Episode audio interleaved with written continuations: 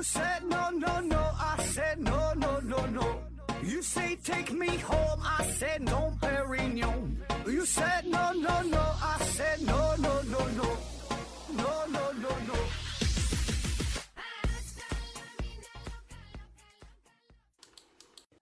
拼命探索，不计后果。欢迎您收听《思考盒子》，本节目由喜马拉雅平台独家播出。呃，今天呢，咱们聊一聊空难啊，空难，而且呢，都是飞机在空中相撞的这种空难啊。至于什么呃劫机事件呐，或者是一个飞机自己坠毁了，呃，在跑道上什么相撞的，这个咱先按下不表啊。主要呢说在空中两个飞机相撞的这种空难啊，剩下其他那种空难咱以后看看吧，有机会我整理整理呢再研究啊。呃，第一个啊，大峡谷空中相撞事件啊，大峡谷空中相撞事件这事儿呢是发生在美国，时间呢是比较早了啊，一九五六年六月三十号，这天呢是星期六啊，在上午十点半左右啊，地点是美国科罗拉多大峡谷的上空啊，两个飞机相撞了啊，一个呢是联合航空七幺八号航班，呃，飞机上呢是五十八个人，另外一个呢是环球航空二号航班，那飞机上呢是七十个人，俩飞机就就就撞了啊。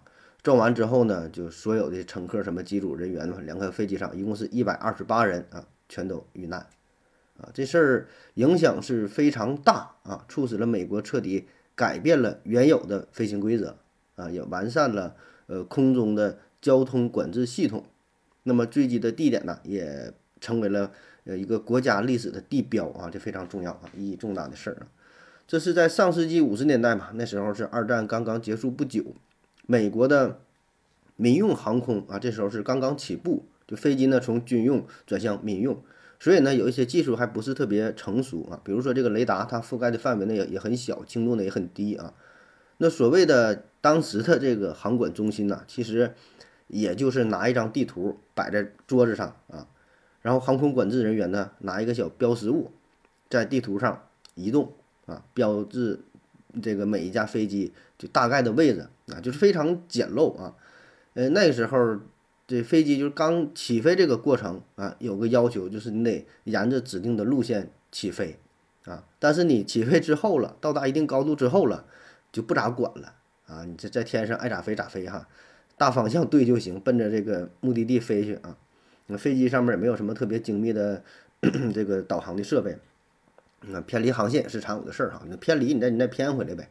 嗯，大框差不多了也就行啊，而且呢，在当时吧，呃，坐飞机呢还是挺奢侈的事儿，啊，都是有钱人才能坐得坐得起啊，一般人也坐不坐不起，不像现在这坐飞机越来越平民化了。我看就头些年哈，便宜的时候那飞机票最便宜多少钱？几十块钱，从哪从上海飞成都还是哪，反正可便宜了，不到一百块钱，八九十块钱有的是哈。反正最近这。这个特殊情最近又放开点儿是吧？这又又开始贵了哈，刚放开，啊那时候是非常奢侈啊，一般人都坐不起。所以这个航空公司为了招揽生意，就推出了各种各样的活动来吸引乘客啊。怎么吸引呢？哎，坐咱飞机能给你看看沿途的美景，啊，那经过这个重要的景点给你踩一脚啊，当然不是停下来哈，飞得低点儿，离得近点儿，稍微拐点弯儿。看一看呗，是吧？不能白白坐一场是吧？这就是送福利啊！这事儿在当时呢是比较常见的啊。为啥说这个事儿啊？这都是跟今天这个相撞有关啊。然后咱说这两个飞机哈，一个呢是联合航空七幺八航班啊，机型呢是道格拉斯 DC 七啊，它呢是在上午九点零四分从美国洛杉矶国际机场起飞啊，目的地呢是芝加哥。另外一个呢是环球航空二号航班啊，它拉七十个人嘛。它呢也是从洛杉矶国际机场起飞，目的地呢是堪萨斯啊，就是起点相同，终点的不一样啊。这个环球二号航班呢，它是洛克希德 L 幺零四九超级星座客机啊，它这个型号啊，这是洛克希德公司研发的，呃，一种能够执行横跨大西洋航线的飞机啊。这当时呢，这就是挺先进了啊，而且它这个造型是很有特点啊，这个尾翼是一个三叉式的尾翼。啊，在外形上就很容易辨认，一看这就是洛克希德啊，这 L 幺零四九的俩飞机啊。那么这两个飞机啊，你看它起点相同，都是在呃洛杉矶，这是美国西海岸啊。然后呢，终点呢一个是在芝加哥嘛，芝加哥这是在美国的相当于东北部呗，是吧？那堪萨斯呢是呃位于美国中部，也是偏东北的位置上啊。所以呢，你把这三个点一连线，哎，基本呢是在一条直线上啊，这都是埋下伏笔的事儿啊。那刚才说了哈，按当时的飞行规则，飞机起飞之后是吧？刚起飞有个固定的有个离港航线啊，那你过了这个区域之后就没限制了，随便飞啊，有点像那个嗯跑赛跑那个八百米，跑八百米是吧？你刚开始的时候不得自己在自己跑道上，然后跑了多少就拐过去这半圈以后不就能并道了嘛，是吧？都并到里边跑，愿咋跑咋跑嘛。那么他们这个路线呢，就是都要经过科罗拉多大峡谷。哎科罗拉多大峡谷就出事儿这个地儿啊，科罗拉拉多大峡谷这有名啊，这是是是什么世界七大自然景观嘛，七大自然自然奇迹之一嘛，是吧？这个保证是不容错过的，但凡是经过这个地儿了，都得踩一脚拐过来，都得看看啊。那么这七幺八号航班啊，在起飞五十四分钟之后，抵达了第二个路点。啊，所谓的路点呢，这个就是你必须经过的这个地儿啊，你得报告一下，就是你不能说一直都瞎飞是吧？你你之前瞎飞，你到这个点了，你得打卡啊，你得向这个地方呢，得向呃这个地面汇报一下自己的位置，并且呢告知说我预计多长时间啊到达下一个路点啊，这个是要求的啊。那么说为了取悦乘客嘛，这飞机呢拐了个弯儿哈，打算从科罗拉多拉多大峡谷上边飞过啊，但是呢，当这个七幺八航班。穿越大峡谷上空的时候，哎，飞行员发现呐，前方有雷暴云，于是呢就调整了航线，试图呢从旁边的云层这个缝隙当中啊穿过去。但当时这个飞机的导航设备是非常落后嘛，所以呢一旦钻进了云层之后，基本就只能靠着直觉去操作了。那么这事儿呢就就就巧了哈，当这个飞机从云层再穿出来之后啊，机长突然发现前边还有一架飞机，离自己。非常近啊，想你时就在眼前呢。这飞机离自己太近了啊。然后简短截说哈，这两架飞机就永远的停留在了大峡谷当中，再也没能飞出来啊。这事儿现在说起来就有点不可思议，是吧？你说两个飞机就能怼上，那飞机上面也没有什么雷达、什么探测设备啥的啊，就不知道离这么近吗？啊，当时确实不知道啊，当时这技术真是不行啊。这雷达这事儿，当时。呃，美国很少的几个机场才配备有这个雷达啊，因为雷达其实诞生的很晚哈，雷达主要是在二战期间它才大规模开始使用嘛啊，所以这民用的机场上边还没完全普遍啊。这个洛杉矶机场它确实是有，这算是挺厉害的了啊，它有雷达啊，但问题是他们已经是就离机场已经很远了，也不是雷达能够覆的覆盖的这个监测范围啊。然后当时这个航空管理中心的这个监管人员嘛，他只能是在地图上大致估算着飞机飞行的位置，然后呢，再通过无线电啊，在经过固定的路点的时候进行一个汇报，进行一个反馈啊。所以呢，它很多信息都是推测的，都是根据这个经验判断的啊。所以这里边会有很大的延迟，有很多的不确定性啊。那么那时候想法其实就很简单嘛，说天空这么大是吧？两个飞机就飞呗，你想撞上感觉都不太容易。你这咋撞啊？那么大地方瞄也瞄瞄不准儿啊！而且就算是离得比较近，那用眼睛看也能看着，我一躲也能躲开是吧？就这么想的啊。那你就说大马路上，你说开车，你是汽车多容易出车祸，车很少的情况下，它不太不太容易出现啊。而且天空是立体的，上下左右你都能躲啊。那地面这边呢是十点五十一分啊。这时候呢，距离这个飞机起飞啊，大约已经有两个小时了。联航调度办公室呢，给这个空管部门打电话，说这个七幺八航班呢，已经延迟二十多分钟了，还没有传回信息。正常应该到第二个路点了嘛，你这这还没传回信息，不知道飞哪去了。你之前不管咋飞，你这偏航了，固定路点得打卡呀，这咋的？这过二十分钟了还没到，去哪看景去了？不久呢，环球航空的调度办公室呢，也打来了电话。啊，说同样他们也没收到环球航空的抵达路点的消息。哎，这一听两架飞机是同时失踪啊，这空管人员的感觉不太妙哈，不太妙。难道他们去私奔了吗？于是呢，马上给有关部门啊发出了加急的电报，请求啊这沿线的当局搜寻两架客机。当时很落后嘛，只能是按照这个线儿大概去找一下啊。也没有什么呃信标定位仪啊，什么 GPS 什么的，这些就还还还都没有呢。所以找这飞机啊，你想找只能是现场去勘探去找去。那么说第二天，亚利桑那州传来了一个坏消息，在大峡谷之内发现了飞机的残骸。那随后救援工作就随即展开了啊，但这个搜寻难度也是非常大，因为是在大峡谷啊，那大峡谷那就是老深了是吧？那掉那里边玩意儿也不好不好不好调查呀，不好不好搜索不好整啊。反正找半天也没找着活人呢，一个幸存者也没有啊。那接下来呢，就轮到了民航委员会，呃，进一步的这个调查呗，看看就具体什么原因呗，是吧？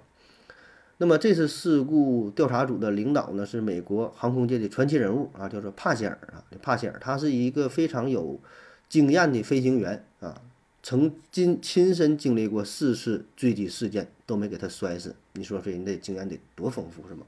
凡是杀不死我的，都使我更强大啊！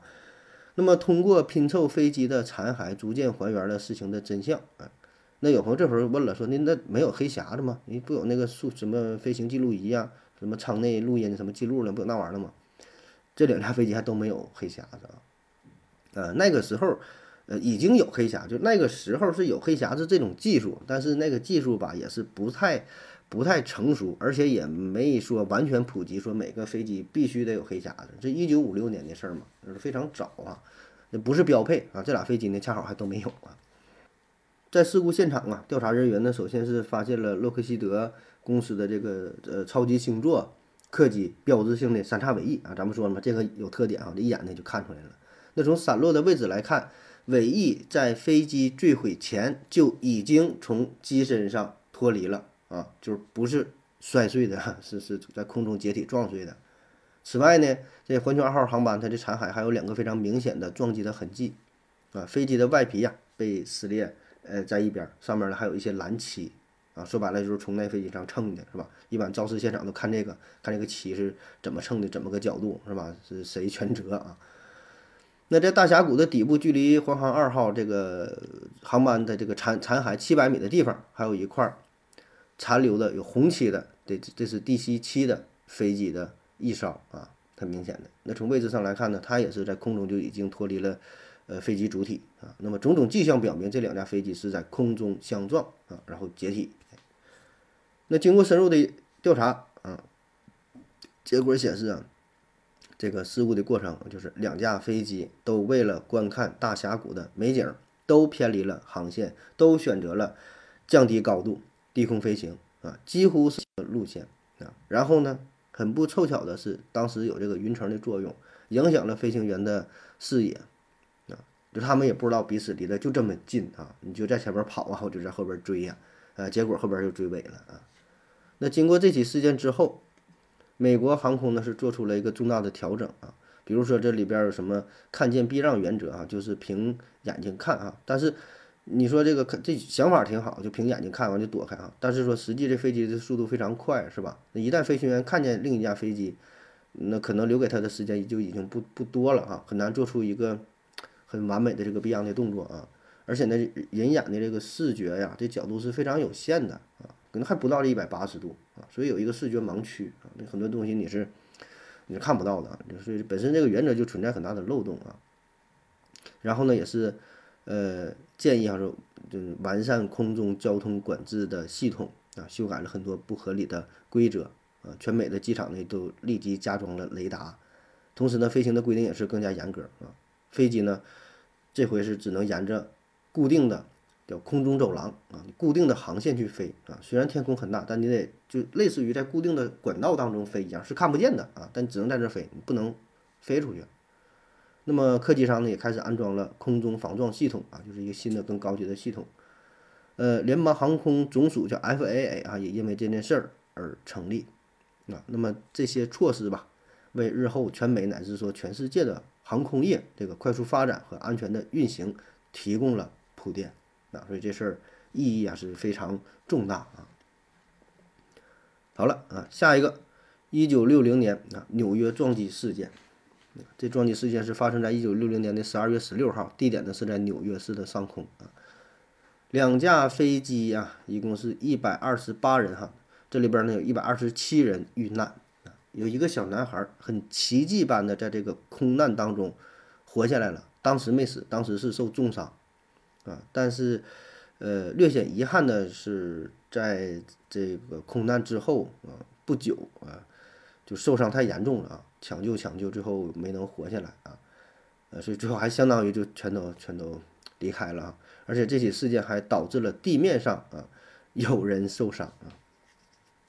这两个飞机呢，一个是联合航空的八二六航班，是从芝加哥飞往纽约；另外一个呢是，呃，环球航空的二六六航班，从俄亥俄州的戴顿啊飞往纽约。哎，看又是又是这俩啊，联航和环航，当时这俩是很大的公司啊。那他们的目的地这回是一样的，你看刚开刚刚开始那个是这个起点一样哈，这个是终点一样，目的地都是到纽约啊。但是到纽约，它俩是不同的机场啊，一个呢叫做爱德怀尔德机场。爱德怀尔德后来是改了，现在改叫改叫林肯机场了吧？另外呢，那个叫到拉瓜迪亚机场啊，就是纽约人家很发达啊，也很厉害，国际大都市。纽约它有三个国际机场啊。那出事的这两个机场呢，离得也非常近啊，只有十七公里。哎，两个机场啊。这联合航空公司啊，它这回呢是 D C D C 八客机啊，这个这个机型，这是道格拉斯公司研制的。呃，四发大型喷气式客机，那在那个年代呢，这已经算是很先进了啊。呃，当时它跟波音七零七嘛，这是主要的竞争对手啊。呃，机长呢是叫索耶，啊，这是联合航空这边。那环球航空那边呢，使用的是 C 六九式，呃，远程客机啊。这个是当时呃全球航空运输业当中可以说是最可靠的一种机型，这是洛克希德公司研制的啊四引擎客机。而且呢，它这一系列的客机当中是广泛使用了加压客舱系统，啊，这就是挺先进的。这也就意味着能够在更加恶劣的天气当中飞行了。这个机长呢是戴维·沃勒姆，哎，那么这两架飞机呀，呃，几乎是同时接近纽约，准备降落，准备降落啊。D C 八它上面呢是有七十七名乘客啊，C 六九上面呢是有五十一名乘客啊。那么这个时间呢是十二月十六号。也就是马上要过圣诞节，哎，很多人呢都是从外地回到纽约，准备回家啊过年啊，这这过节啊，挺开心的，身上还带了很多小礼物哈，五颜六色的，哎，但没想到厄运来临啊！十点二十五分，D C 八呢是接到了航空管制要求啊，呃，让改变航线，就准备降落嘛，调整高度啊。十点三十分的时候，它是在四千三百米的高度，然后呢是获批降到一千五百米。然后就说你这个进入到等候的航线啊，等待着进一步的指示，那就这么个情况啊，这个也很正常，是吧？说降落不是说到那儿就能落下来，对吧？你不得准备嘛，因为飞机特别多嘛，不得排号嘛，就是在天上这个画圈这么飞，是吧？完轮到你的时候你再降落啊，就这么个情况啊。但是呢，这个 D 七八当时的速度是非常快啊，并没能在预定的区域内等候，而是飞出了安全区。那 C 六九这边呢？C 六九呢是在上午十点二十八分向地面报告了位置，然后呢，C 六九呢也是向一千五百米开始下降。哎，可是突然呢，地面调度员在雷达屏幕上就发现了另外一个反射脉冲信号。那很显然，这就是另外那架飞机，是吧？那么空管呢就联系到 C 六九说呀，在你的右前方啊有一架喷气式飞机位于你的东北方向。啊，当时这个机长沃勒姆呢是正驾驶着 C 六九是往东南方向去飞啊。那么地面通报之后啊，他也知道这个事儿啊，但是也没引起特别大的警惕啊，感觉有点见怪不不怪了，这事儿不很正常吗？是吧？哎，但是这个反射脉冲信号是不断的向着 C 六九开始逼近啊，但很遗憾，那个时候的雷达吧，它不是三维的啊，这看起来都是在一个平面上，不知道有这个高度差的事儿，所以呢，调度人员无法确认他俩具体是。高度上相差多少，只能非常忐忑的、忐忑的期待他们不在一个平面上啊。然后巧的是呢，他们就在一个平面上，都在一千五百米的高度啊。最终呢，这两个点就交汇在了一起。D 七八是撞裂了 C 六九的机身啊，发动机呢把这个 C 六九上的人呐和这个机械些碎片呐一起是吞了进去啊。D 七八客机的机翼呢，这是完全的折断啊，这机身呢还算是完整。那经过了短暂短暂的挣扎之后啊，最终呢，它还是坠毁在纽约城外的一片水域上。呃，这个过程呢，被很多人亲眼目睹了哈，有点不敢相信自己的眼睛啊，因为这个事儿是在纽约的闹市区嘛，啊，布鲁克林街道上很多人都看到了，就是飞机的残骸是从天而降啊，还有一块比较大的碎片是落在了一家殡仪馆啊，里边的尸体呢就都干飞了啊。还有一个是教堂啊，这个教堂也被击中了啊，燃起了熊熊的大火，整个现场是乱作一团啊，惨不忍睹。那最终呢，经过搜救啊，有一个叫史蒂文·巴尔茨的十一岁小男孩，他非常幸运的活下来了。哎，那从这么高掉下来怎么能活呢？他落在了一个雪堆上，冬天嘛有雪，那可能起到了一个缓冲的作用。呃，他是两个两条的腿的腿骨啊骨折了哈，大难不死。那孩子也是算是不幸中的万幸了，是吧？他是自己一个人啊坐飞机回纽约，你看真厉害，十一岁小孩啊，唯一的幸存者啊。呃，可比较遗憾的就是在飞机的坠毁过程当中，他已经吸入了大量的毒气啊，整个肺部是受到了严重的灼伤啊。那么纽约组织了是最优秀的医疗团队啊，说啥也想让他给活这个救下来是吧？让他活下来是吧？这这奇迹男孩啊！但遗憾的是呢，在与死神斗争了二十八个小时之后，那小孩呢还是永远的离开了。那么至此哈，这个空难是没有一个幸存者啊。两架飞机一百二十八人全部遇难，地面上呢不是有八个人啊遇难，一共是一百三十六人。好了，咱休息一会儿。我要跟正南去尿尿，你要不要一起去啊？我也要去。哎，风姐。我要跟正南、阿呆一起去尿尿，你要不要一起去啊？好了，喝了口水回来，咱们继续聊啊。下一个，休斯西部航空七零六航班，这事儿呢是发生在一九七一年六月六号啊。这起撞击事件呢是一起是一架民用机和一个军用机相撞。这民用机啊，这个载人的这就是休斯西部航空七零六航班，机型呢是麦道 DC 九。啊，你看这叫 DC DC 九是吧？之前说过 DC 七、DC 八啊。之前之前是说这个是呃道格拉斯公司，这回叫麦道了哈。那为啥不干叫道格拉斯呢？它改了哈，它是一九六七年，呃麦克唐纳飞行器公司兼并了道格拉斯飞行器公司，简称就叫麦道了。那么说军用机啊，军用机这是美国海军 F 四 B 鬼怪二型战斗机啊。这巧的，这也是麦克唐纳公司生产的哈，自己家给自己家的撞啊。这是一个双发双座的，上世纪六七十年代，呃，比较主力的战斗机的机型哈。这个这个鬼怪二啊，最初呢是为美国海军研制的，后来呢，呃，美国空军也看上了，也是比较少的，同时在美国海军和空军同时服役的这么这么一个战斗机的机型啊。这两架飞机呢是在南加利福尼亚上空相撞的，民航客机的五名机组人员和四十四名乘客全都丧生啊。战斗机呢，上面是两个人嘛，两个人呢是跳伞，嗯，成功哈，存活下来了。我我还看到另外一种说法，是一个人活下来了，那个人还没成功啊。这个具体资料还真就不太一样啊，这两个说法啊。那七零六航班呢，是从洛杉矶嗯飞这个西雅图啊，它是定期的航班啊，七零六航班，呃，中间呢还需要停靠在盐湖城等一些机场。当班的机长呢叫做尼古拉啊，他呢有着非常丰富的经验啊。下午六点钟的时候，七零六航班呢是从洛杉矶起飞。那三分钟之后，他们是爬到了三千七百米的高度啊，这一切运行都是非常正常的。但没想到啊，就在四分钟之后，七零六航班呢向地面发出了最后一个无线电的信号啊。从此之后啊，再也没有再也没有其他的信息了。地面人员无论如何的呼救啊，都没有回答。那等到发现他的时候，这七零六航班已经是变成了一地的残骸啊。怎么回事呢？原因呢，就是在空中这个七零六航班啊，直接被鬼怪二这战斗机就给斩头了哈，就给就撞了，有点像什么呢？切黄瓜一样，上去把这黄瓜头一刀，齐刷刷的脑袋就给切掉了。啊，你看这个战斗机还是很强大的，是吧？非常结实啊。这这战斗机确实很强，这战斗机本身的性能也很强，它是全天候超远程那个这个超音速的战斗机啊，最高时速能达到二点二三马赫啊。全身呢是钛金属的结构，而且呢，它上面还搭载了脉冲多普勒雷达啊，还有什么什么超视距发射导弹什么系统，也不知道，反正功能就是挺全面、挺强大啊。所以呢，当它与一个常规的民航飞机相撞的时候，简直有点无法理解啊！这飞机这干啥使的？是吧？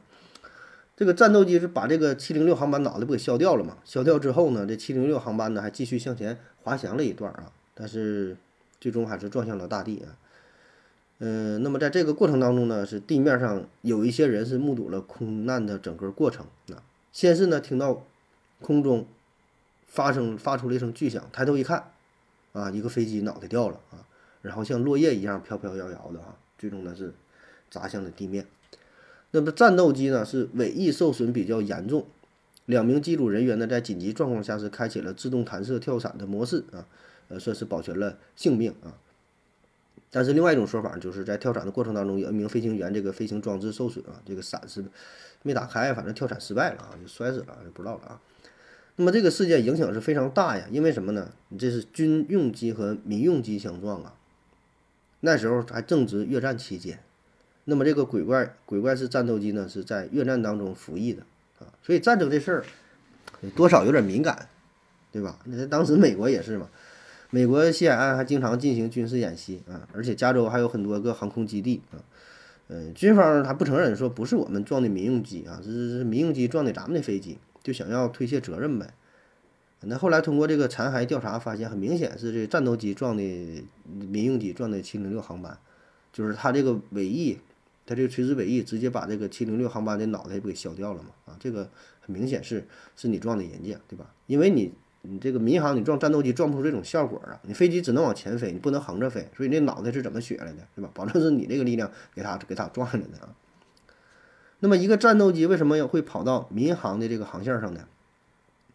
一个说法呢是说这个飞机啊，它这个导航系统出现了一些问题啊，有这么说的。还有一个呢说法是说，当时的战斗机它的内部的供氧系统啊啥的出现了一些问题，就是飞不了太高了，然后呢就降低了高度啊，然后呢就跟这个民用机航线是产生了重叠啊，嗯，就这么个说法。然后呢，因为速度比较快嘛，七零六航班也没看到，也没反应过来，雷达上也没也也也没扫的，也没扫描，没发现，反正就这么撞上了啊。当然这事儿吧，看似偶然哈，看似偶然的一起撞击事件，嗯，其实呢也是一种必然。那这话咋说呢？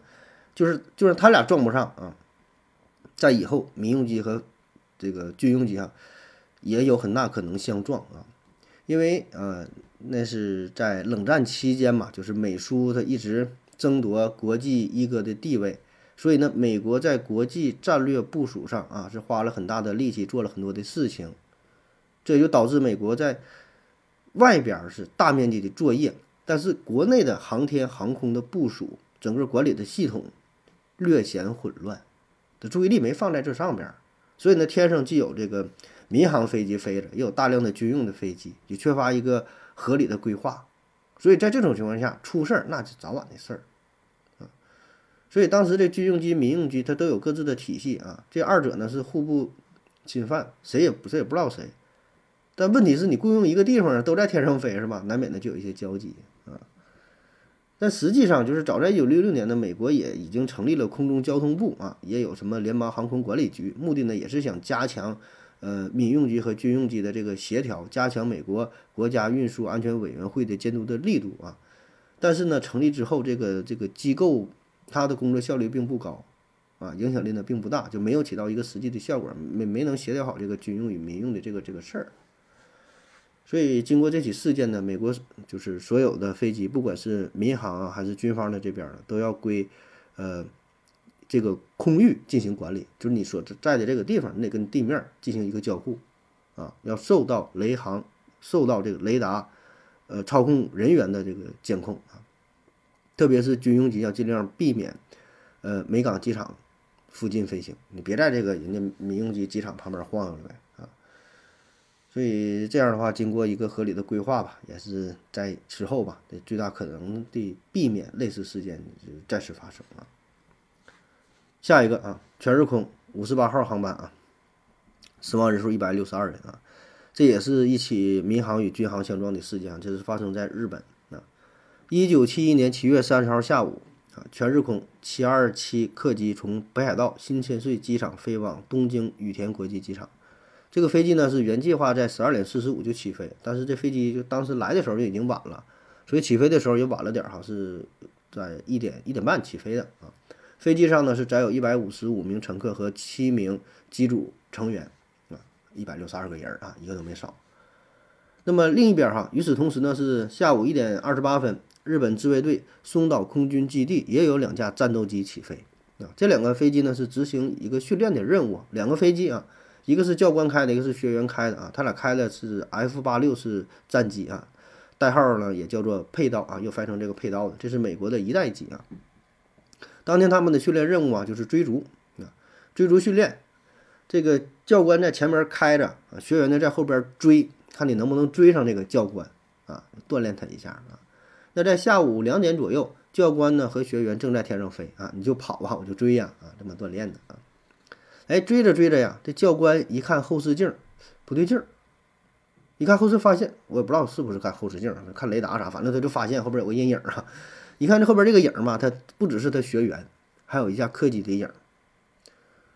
那一看这个高度呢是在八千五百米左右啊，教官这个速度呢是时速八百公里左右啊。看后边这个客机，客机当时的速度呢是时速是九百九百公里左右啊。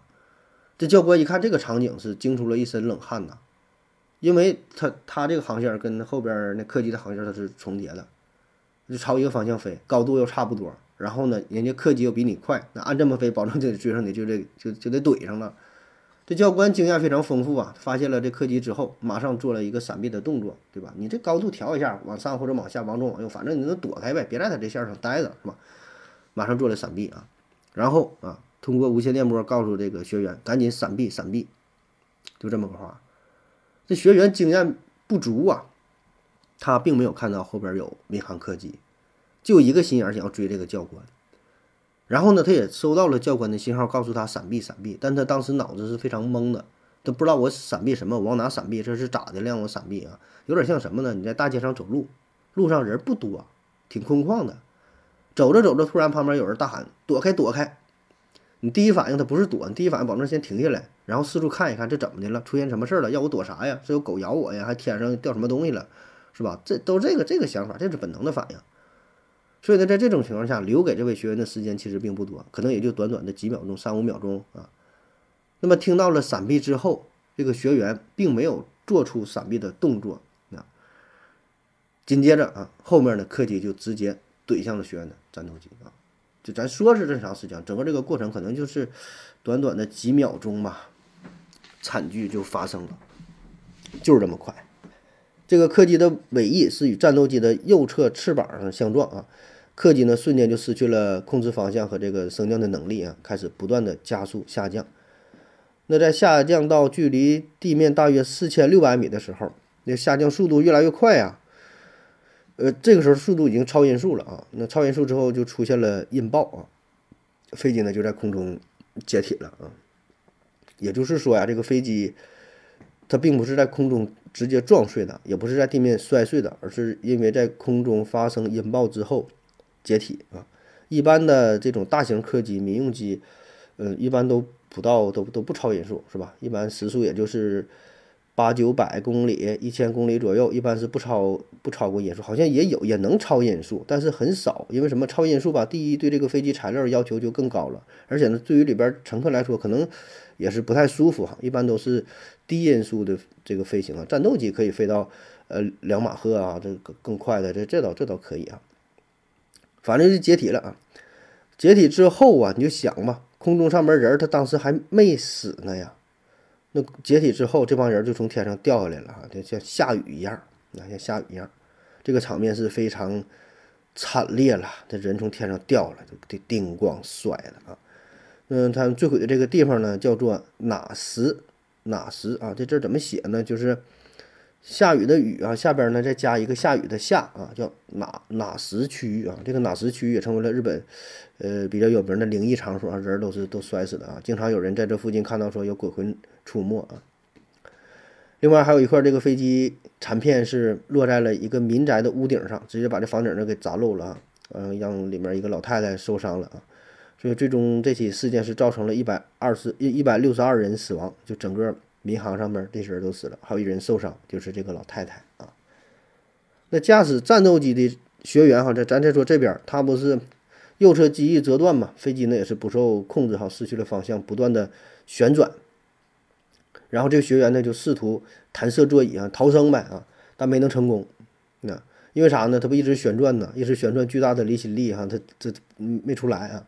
最后呢，实在没办法了，他是解开了身上的安全带，跳出了战斗机啊，然后是。呃，打开了随身携带这个降落伞呢，算是死里逃生啊。那这起事件虽然啊是民航撞到了军用机啊，但这责任呢是多方面的哈，不仅仅是这民航的他的这个因素，他的责任啊。呃，当时他们军方呃做这个训练的时候啊，还真就是向上级汇报了，就得到审批，你得是一层一层的说，我要利用这个空域，大约几点到几点，多大个范围是吧？你你必须得申报审批，也审批通过了啊。但是呢，常规的这个规定哈，一般呢，呃，日本空军的训练的高度啊是规定不能超过七千六百米啊，目的啥？就是想躲避一些民航客机啊，你不能飞太高啊。可是呢，事发的时候，这两架飞机啊，这个这个高度哈，相撞高度是在八千五百米啊，明显是飞得高了，没有呢遵守相关的规定啊，这个是军用机这方面的责任啊。而民民航这边呢，民航这边当时这客机呢是处于自动驾驶的状态嘛，但虽然是自动驾驶啊，按理说呢，飞行员也应该用眼睛看一看，对吧？肉眼去观察这个这个情况啊。但很遗憾啊，当时这飞行员呢，就是没有目视前方啊，没没看啊，因为，呃，事发的时候天气很好，如果你要是看的话啊，按理来说，起码能够提前二十秒就发现前面的这个战斗机，那你就二十秒，那还是够用的，还是能能能躲躲开的，是吧？可是呢，根据后来的飞机当中的这黑匣子显示啊，这两架客机相撞的时候。呃，民航上边的这飞行员没有做出任何调整，飞机就直直的就这么怼上去了啊，所以他根本他就就没往外边看。下一个，太平洋幺八二号航班事件哈，死亡人数一百四十四人。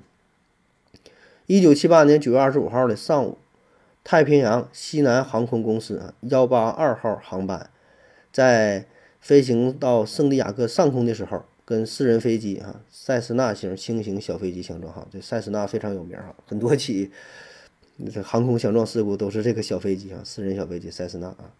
之后呢，这塞斯纳飞机在空中就爆炸了，而幺八二号客机呢就坠入了地面，结果呢还造成了地面的七人死亡，九人受伤，二十二所房屋被毁被损坏啊，共计一百四十四人死亡啊。这是太平洋西南航航空公司发生的第一起事故。呃，也是当时啊，美国加州历史上最致命的航空灾难啊。这幺八二航班呢，是从加州的呃斯塔克拉门托出发，经洛杉矶飞向圣地亚哥啊。驾驶飞机的呢是副机长叫福克斯啊，他呢已经在这家公司开了九年的飞机。机长呢是麦克费隆哈，他已经是服役十七年了啊，都是很有经验。飞机上呢一共是一百三十五人哈，其中呢有三十人是航空公司的员工。这飞机啊，一开始都很顺利哈。圣地亚哥天气呢也很晴朗啊，能见度呢达到十六公里啊。在八点五十九分，地面的控制员向幺八二机组发出一条信息，说呀，你附近呢有一架小型的塞斯纳飞机，你注意点啊。就当时已经看到了这架小飞机，也提醒他了啊。幺八二航班的飞行员接到警告之后，通过目视也确认，也看到了在五公里之外的塞斯纳小飞机。你看，这这都沟通的是很好，很到位，是吧？也看着飞机，也告诉你了啊，那会儿有小飞机。这塞斯纳飞机呢，是从蒙哥马利机场出发的啊，并且呢，按照目视飞行规则进行了航行啊。根据当时的规定啊，就是目视原则，就是你看呗，你看就行了。这飞行员呢，无需无需提交这个飞行计划啊。那这个也是这起事故的重要的原因之一啊。当时这塞斯纳飞行员叫做波斯维尔，他呢正带着遮光板儿啊，因为阳光比较刺眼嘛。再说这天气非常好，是吧？太晴朗了哈，带着遮光板儿，所以呢，带上这东西之后吧，他的视野呢就比较受限制。所以呢，你他就只能看到这飞机驾驶舱面板的正前的方向，就旁边左右这方向吧，就就受到了一定的影响啊。所以这也是。这起事件的一个重要的原因哈，当然他这个操作并没有什么太大的问题，在平时的飞行当中也算是比较常见的，就跟咱开车外边太亮了，你带带一个叫什么玩意儿，什么太阳镜，对对对，跟这个它就一个道理啊。然后说这两个飞机就越来越近，越来越来越近啊，最后就这么怼上了啊。那根据后来幺八二航班，呃，驾驶舱黑匣子当中的记录啊，在机组人员发现塞斯纳之后不久。这个小飞机就消失在了幺八二航班的视线里，就是这个飞行员不看着了吗？咱说看着了，过会儿就没了。然后这飞行员、驾驶员还合计呢，这玩意儿飞哪去了？正想着呢，他收到了降落的许可，就地面塔台告诉他现在可以降落。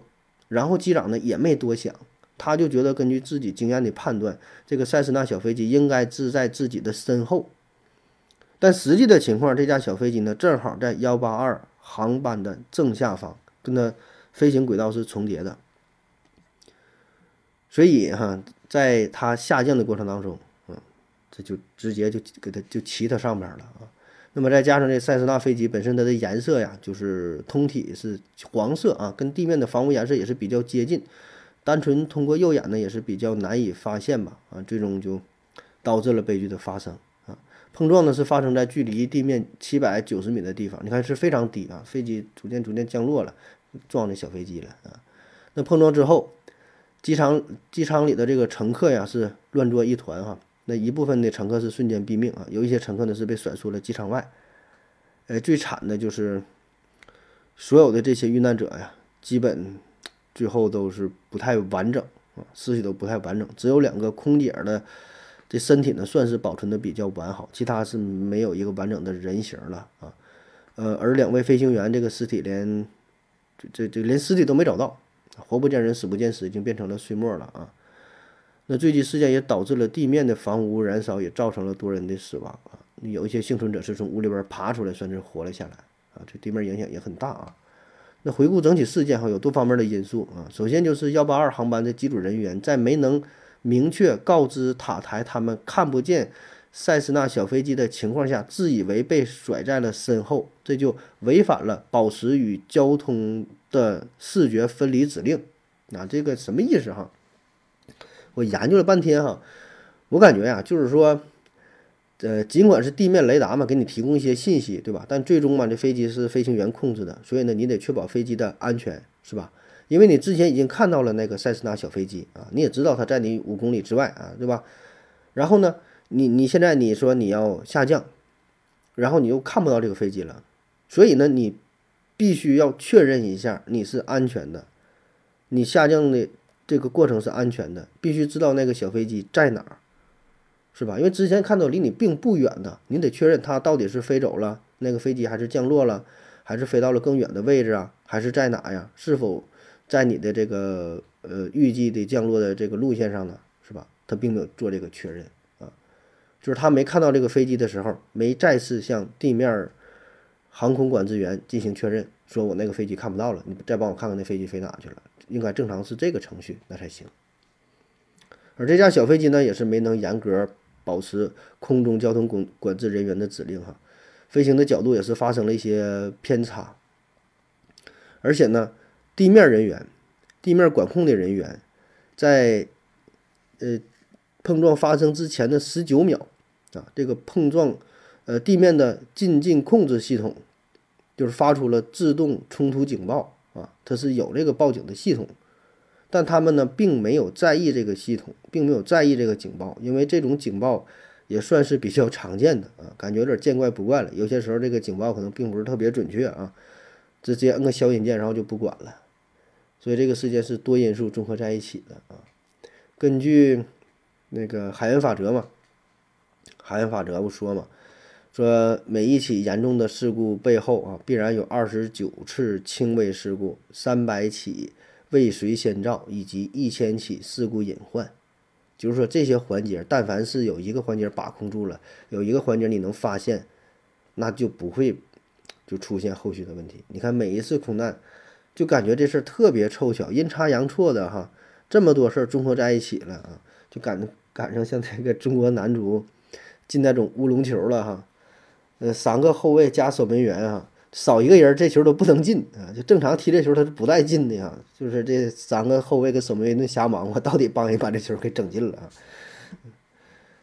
那么这起事故的坠机地点啊，是在圣地亚哥的林德伯格机场哈，林德伯格机场这个机场是非常有名，号称是世界十大最危险的机场之一啊。这咱以后可以专门做一个做一个专题啊，世界最危险的机场。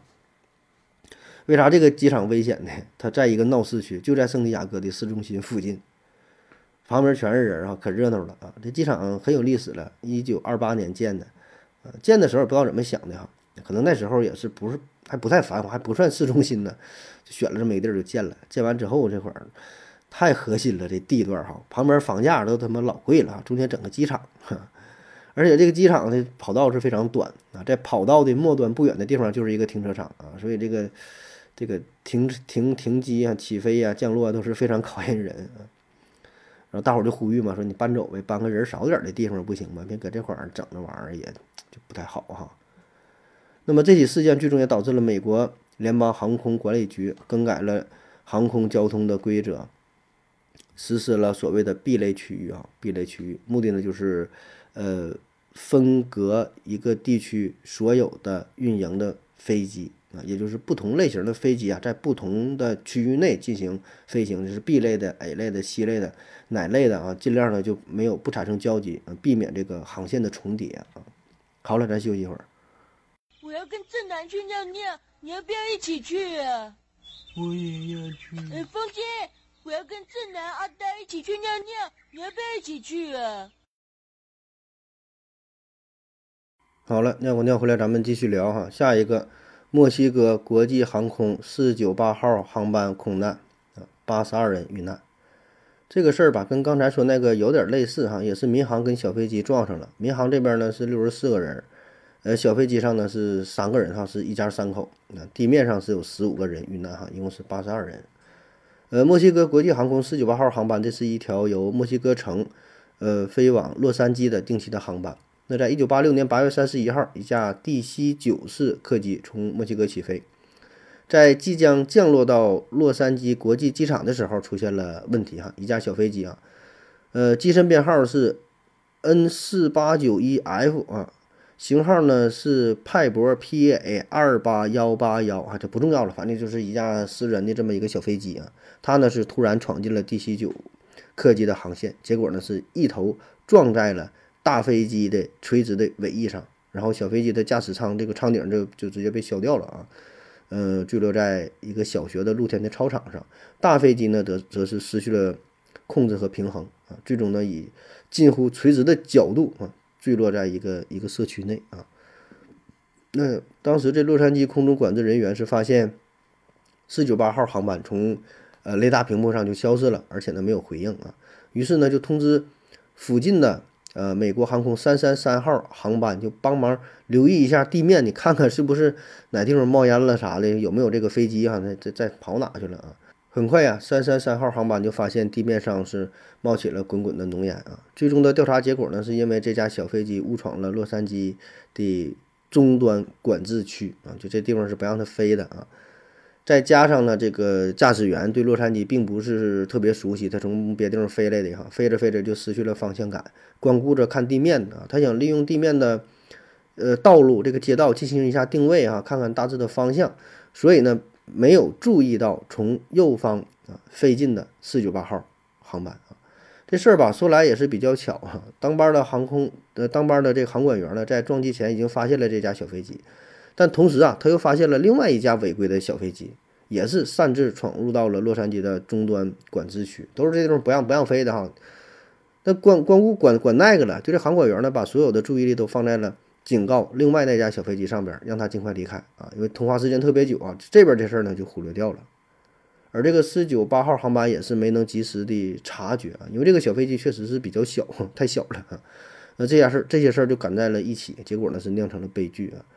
那在这次意外之后，美国联邦航空局强制境内的航班飞机都必须安装空中防撞系统，并且呢是强制了在呃航空比较繁忙的区域啊，就是这些这个小飞机啊，你在这地方这个小飞机都必须安装上西级翼频雷达收发机啊，这主要的目的就是帮助飞机向地面管制人员发送飞机飞行的高度、速度等等这个报告哈，实时。呃，就能知道啊，你的这个状态啊，便于空中管理啊。下一个狠的哈，沙特阿拉伯七六三号航班哈，死亡人数三百四十九人啊，这是航空史上第三严重的空难，也是航空史上最严重、最严重的空中相撞的事故啊。就是两个飞机在空中相撞，死的人数最多的哈，三百四十九人。时间呢也算是比较近了哈，一九九六年啊，在一九九六年的十一月十二号，美军运输机机长提莫菲，他呢是驾驶着飞机在空中飞行啊，结果就目睹了惊人的一幕，两架客机在他的眼前直勾勾的就就怼在了一起，就撞上了啊，他马上把这个消息报告给了附近地面的新德里机场。而地面的空管空管人员呢，此时正像是热锅上的蚂蚁，因为他们也发现了自己雷达上看着这两个飞机呢，就突然同时就消失了啊。这两个航班呢，一个是由印度新德里呃英迪拉甘地国际机场飞往沙特载荷兰的这沙特阿拉伯航空啊，咱简称叫沙航啊，七九六三航班，这是一架波音七四七飞机。载有二百八十九名乘客和二十三名机组人员啊，这是大飞机了，人非常多了啊。另外一架呢是由哈萨克斯坦阿拉木图飞往印度新德里的哈萨克斯坦航空啊，简称哈航哈，哈航一九零七航班。呃，这个飞机这是一架伊尔七六啊，伊尔七六客机啊，这个航班上面呢是二十七名乘客啊。呃，其中大部分呢是到新德里来采购羊毛的哈萨克的商人啊。此外呢，还有十名机组成员。那救援人员呢，立即就根据啊，当时美军飞行员不看到这个事儿嘛？那根据这个坐标，找到了坠毁的现场。这两架飞机呢，是最终坠毁在新德里附近的田野里边，整个现场是惨不忍睹啊，散落了一地的尸体，一地的这个飞机的残骸，各种行李，各种就想吧，这个惨状哈，范围方方圆很大范围啊，都是散落的这些东西。救援人员呢，试图从这些残骸当中啊找到幸幸存者啊，嗯，但是基本就是没有什么奇迹了哈。呃，在伊尔七六这航班的尾部啊，这残骸当中呢，发现了四名重伤的乘客哈，但很快啊，这四名乘客就因为伤势过重就不治身亡了哈。最后呢，经过清理统计哈，本次哈两两机相撞啊，造成了三百四十九人死亡啊。那为啥说两个？航班哈在空中就能就就直直就怼上了那样。这个七六三航班啊，这波音七四七啊，它刚刚是起飞不久，它呢在爬升到一万四千英尺的时候，塔台这个管制人员呢已经注意到了另外一架飞机是准备降落，也就是这个伊尔七六啊。此时呢，这伊尔七六距离新德里机场是一百一十七公里。然后这个塔台管制员呢，同意他下降到一万五千英尺这个高度进行平飞。然后塔台呢要求这波音七四七啊保持高度不变，等到这伊尔七六超过它的上空之后，再让这波音七四七呢继续爬升。也就是说，这两个飞机嘛是一个起飞，一个一个降落啊。嗯，这个按照地面的要求是让他们保持起码有这个三百米的高度差。先等那边先降落，降落之后呢，你这边再起飞啊，他是这么个想法啊。同时呢，这个塔台也提醒到这个伊尔七六了，说得请注意的，你的十二点方向有一架波音七四七飞机正向你这个飞行的啊。呃，目视航机后，请立即报告啊。那这就是告诉他了，告诉他还是眼睁睁的看着两架飞机就就就相相撞了啊。嗯，当时这地面塔台呢，也是看到这两架飞机的位置哈，但是它这个飞机这这个雷达只是能看到平面位置，看不到相对高度啊。嗯，他还以为说这两个飞机保持着三百米的高度差呢哈，但没想到接近之后就在雷达上这两个点就就消失了嘛。那么事情的原因呢，就是这伊尔七六没有按照规定飞行啊，他不说是应该下降到一万五千英尺后就停止下降嘛？但是它却继续下降，下降到了一万四千英尺啊，正好跟跟那个波音七四七它俩是同一个层面哈，两架飞机几乎是迎面相撞啊，这控制的高度哈都都挺稳呐啊。伊尔七六是左边机翼直接呢将波音七四七飞机的后半部分就给就给削断了啊，随后呢波音七四七在空中爆炸解体，残骸呃各种残骸还有这是乱七八糟一些东西吧，呃就像地面啊。撞了过去，而这个伊尔七六呢，虽然是在相撞之后，整体结构还算是比较完整啊，但是呢，也是一头栽向了地面，啊，然后是摔得四分五裂啊，机头是砸进田野当中十几米深啊。那新德里机场啊，它呢是由于吧这个设备比较落后，也是造成这起事故的一个原因之一啊。呃，这英迪拉甘地机场啊，它只有一个非常老旧的雷达啊，这个雷达呢没法进行飞机高度的这个二次探测啊，就是说只能探探这个平面嘛，不知道飞行高度啊，所以这就是比较比较遗憾的一点。如果当时能够发现两个飞机在同一平面，提前发现的话，就能就能避免这起事件的发生。而更遗憾的是，就在这个事故发生的时候，这个印度啊，它已经花费了一点一八亿美元。斥巨资已经订购了一套更加先进的导航和通讯的设备，可问题是，直到这个事故发生之后，就这套系统还没没开封，没装上用呢，也是晚了点儿啊，差了这么一步啊。另外呢，嗯，还有个原因，就是因为呃升降的空域不够啊。什么叫升降空域不够？按照当时的民航管制来说吧，你正常的话，这个机场呢应该是。进场和离场的航线应该是分开的，就是不能走，不能走一个线儿啊，对吧？就一进一出，起码呢能更安全一些，对吧？这个道只进，那个道呢是只出的，这是正常合理的设计。但是由于空军，呃，这个印度空军嘛，它是大量占用了新德里附近的航空领域啊，因为你这个天空这也是也都抢着呀，是吧？呃，主要是被空军所占领了嘛，所以呢，这就极大的压缩了民航的领域。所以新德里所有的这个这这航班呢，它都是被迫使用同一个空中通道来完成进场和离场，降落的、起飞的都得走这一个道儿。所以这也是导致这起事件的一个重大的原因。一个要起飞，一个要降落，你说这玩意儿它它早晚得出事儿，是吧？再有呢，就是机组的语言不通啊。哈萨克斯坦呢，它是曾经隶属于苏联嘛，所以机组人员这个这个英语可能也不是特别特别熟悉啊。加上当时这机组人员嘛，正在做入境报告，也没有太过留意空管发出来的指示和信号，啊，所以这个伊尔七六他误以为自己是在一万四千英尺高度飞行啊，所以最终两架飞机就相撞了哈，产生了非常严重的后果啊，是航空史上最严重的相撞啊，世界整个航空史是第三严重的空难啊。那么经过这起事件之后吧。印度民航局也是吸取了教训啊，做出了一些改革哈，要求印度的所有这个航机啊都必须呢全部加装空中防撞系统。下一个，一九九六年，塞斯纳撞击海神航空七零六航班事件上十五人遇难。这海神航空七零六航班是法国啊，从法国里昂飞往洛里昂的啊这么一个航班哈，在一九九六年七月三十号，呃，一架直飞比奇。一九零零 D 型客机啊，在当天中午十二点二十一分起飞，呃，航程呢大约是七十分钟啊。这个航班机长呢是三十一岁，累计是三千零七十二飞行小时，副驾驶二十七岁，累计呢一千零一十六飞行小时啊。而塞斯纳小飞机这边哈，这个飞行员呢是弗朗西斯基尔伯特，七十岁。累计飞行一万五千三百四十八小时啊，这绝对是老司机了哈。他还是曾经的航空公司的职业飞行员啊，这是一个基本的背景啊。七零六航班呢是由副驾驶呃操控着飞机，机长呢是负责监视着仪表信息，并且呢跟管制人员进行联系啊。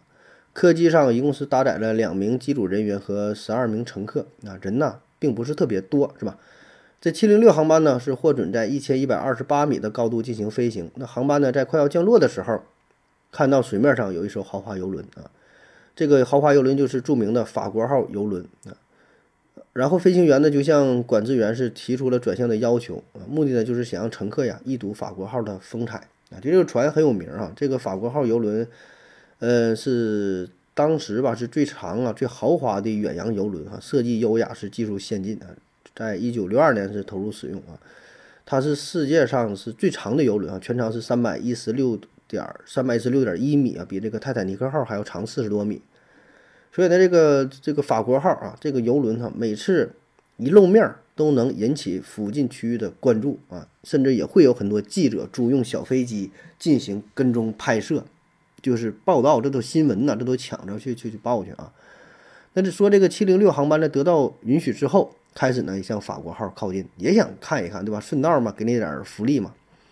然后呢，他们在这个游轮上空呢，就进行盘旋啊。那在此期间，他们是把飞机下降到了大约六百米的高度啊，这可这就挺低了。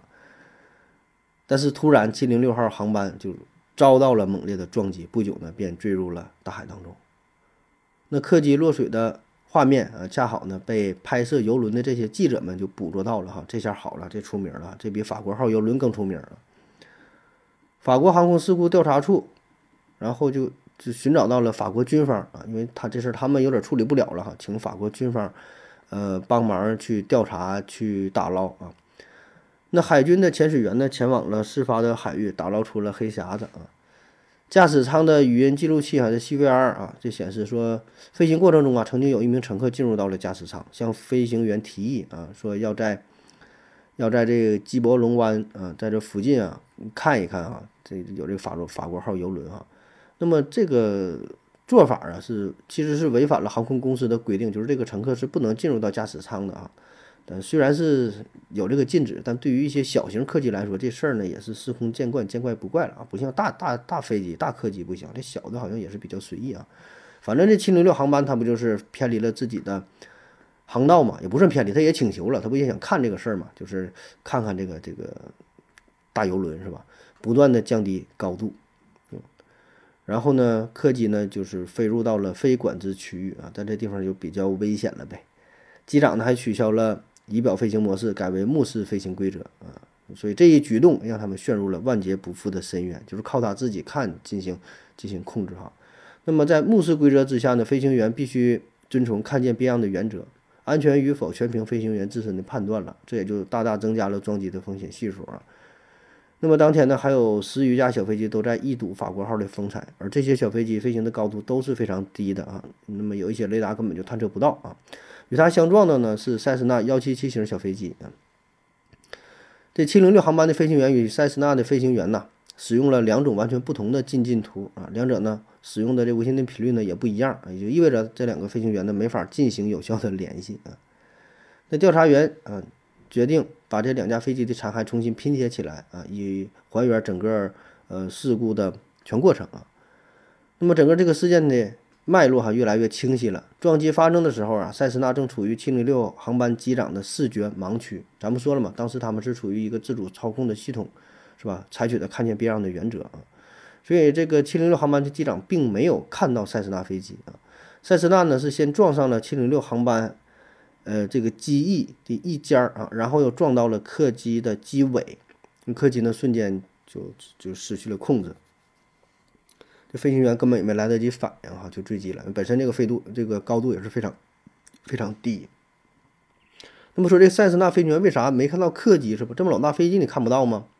哎，调查员呢就来到了另外一架塞斯纳的驾驶舱当中，哈，他们发现呢，这驾驶舱侧面的三十五度到五十五度这个区域存在着严重的视觉盲区。这什么意思呢？你就可以理解成这个开汽车的时候，你这个 A 柱，A 柱如果要是设计的特别大。然后呢，你坐在里边待着，脑袋又不动弹的话，必然会有一个视觉盲区啊。而且如果这两个速度，呃，比较合适的话啊，那么就是会有会有一些物体一直处于在盲区当中，你就看不到。所以呢，当时这七零六航班啊，它呢就是被遮挡超过了三十秒啊。当塞斯纳当中的飞行员看到这七零六航班的时候，已经是离得太近了。那还有其他一些空难哈，这就不一一说了。还有其实还是挺多的。我在总总结这个资料的时候，发现还有很多哈。比如说，像在一九七六年九月十号，嗯，萨格勒布空难啊，这是英国航空七四七六航班啊，载有五十四名乘客和九名机组人员。另外一边呢是伊内克斯亚德里亚航班五五零号啊。它呢是机上有一百零七、一百零八名乘客和五名机组人员，哈，发生的地点是在克罗地亚的首都啊萨格勒布啊，导致两机一共是一百七十六人死亡啊。再比如，呃，亚利根亚利根尼航空八五三号航班的空难啊，这是一架道格拉斯 D 九呃 D C 九客机和 Paper Pay 什么这个一个小飞机相撞啊，呃，一共是七十八名乘客死亡啊。这类事件。其实还是不少的啊，咱看看吧，以后再总结、再整理一下，讲点什么劫机的呀，讲点什么其他的撞撞击的空难的啊。好了，感谢您各位的收听，谢谢大家，再见。